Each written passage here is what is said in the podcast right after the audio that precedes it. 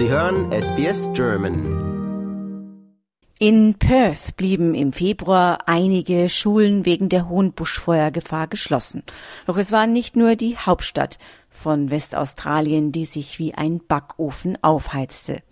Laut des australischen Wetterdienstes Weatherzone haben die Temperaturen in der Region Gascoyne und in anderen Teilen Westaustraliens an einem Wochenende im Februar fast 50 Grad erreicht und zählten damit zu den heißesten Temperaturen, die jemals in Australien gemessen wurden.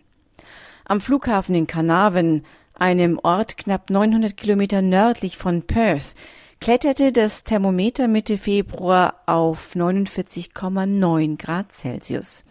Dies sei die zweithöchste Temperatur, die jemals in Australien im Februar gemessen wurde und die achthöchste Temperatur des Landes seit Beginn der Aufzeichnungen, schrieb Benjamin Domenzino, ein Meteorologe beim Wetterdienst Weatherzone, dazu in einem Post auf der Plattform X.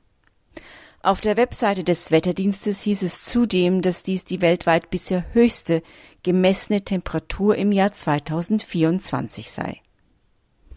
Etwa 100 Kilometer südlich erreichte der Shark Bay Airport, der die Stadt Denham bedient, eine Höchsttemperatur von 49,8 Grad Celsius. Auch in der westaustralischen Stadt Geraldton, die rund fünf Autostunden nördlich von Perth liegt, stieg das Quecksilber auf über 49 Grad. Dies sei das dritte Mal in diesem Monat, dass der Flughafen über 46 Grad erreiche, hieß es von Seiten des Wetterdienstes. Es ist damit der heißeste Tag seit Beginn der Aufzeichnungen für die Stadt, wobei die Aufzeichnungen bis ins Jahr 1877 zurückreichen. In Perth selbst schwitzten die Menschen gleich mehrere Tage im Februar ebenfalls bei über 40 Grad. Der letzte Stand, den lokale Medien meldeten, war sieben solcher extrem heißer Tage. Australiens bisher höchste offiziell gemessene Temperatur liegt übrigens bei 50,7 Grad und wurde am 13. Januar 2022 im westaustralischen Onslow und am 2. Januar 1960 in Utnadata in Südaustralien gemessen. Australische Meteorologen haben inzwischen eine dreieckige Region im Outback von Westaustralien als eines der heißesten Gebiete des Kontinents ausgemacht, wie die ABC berichtete. Dieses Wärmedreieck umfasst die im Nordwesten gelegenen Orte Onslow, Telfer und Gascoyne Junction, mehr als 1000 Kilometer nördlich von Perth.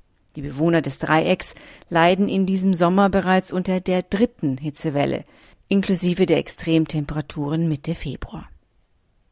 Der Klimatologe Blair Trevin sagte der ABC, das dreieckige Gebiet weise einige Ähnlichkeiten mit einigen der heißesten Orte in anderen Teilen der Welt auf. Sie befinden sich ungefähr auf dem gleichen Breitengrad wie der Persische Golf und das Zentrum der Sahara, sagte er.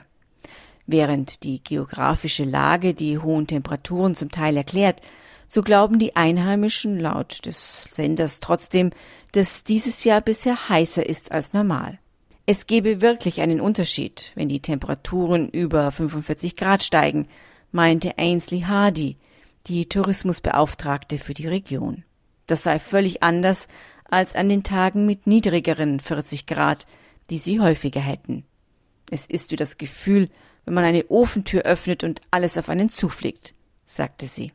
Die australischen Sommermonate sind bisher insgesamt von Wetterextremen geprägt.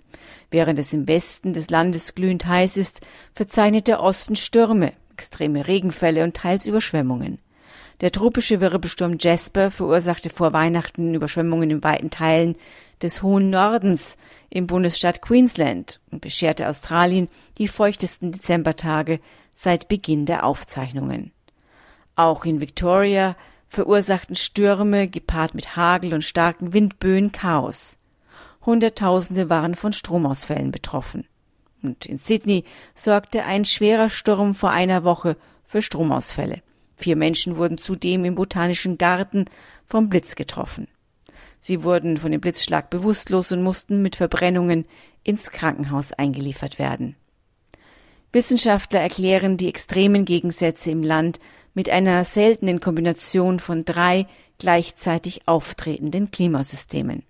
Neben einem Gürtel aus Westwinden im Südpolarmeer nannte Hugh McDowell, ein leitender Klimatologe am Bureau of Meteorology in Australien, einen wärmeren Indischen Ozean sowie das Klimaphänomen El Niño über den Pazifik gegenüber der australischen Ausgabe des Guardian als die Gründe.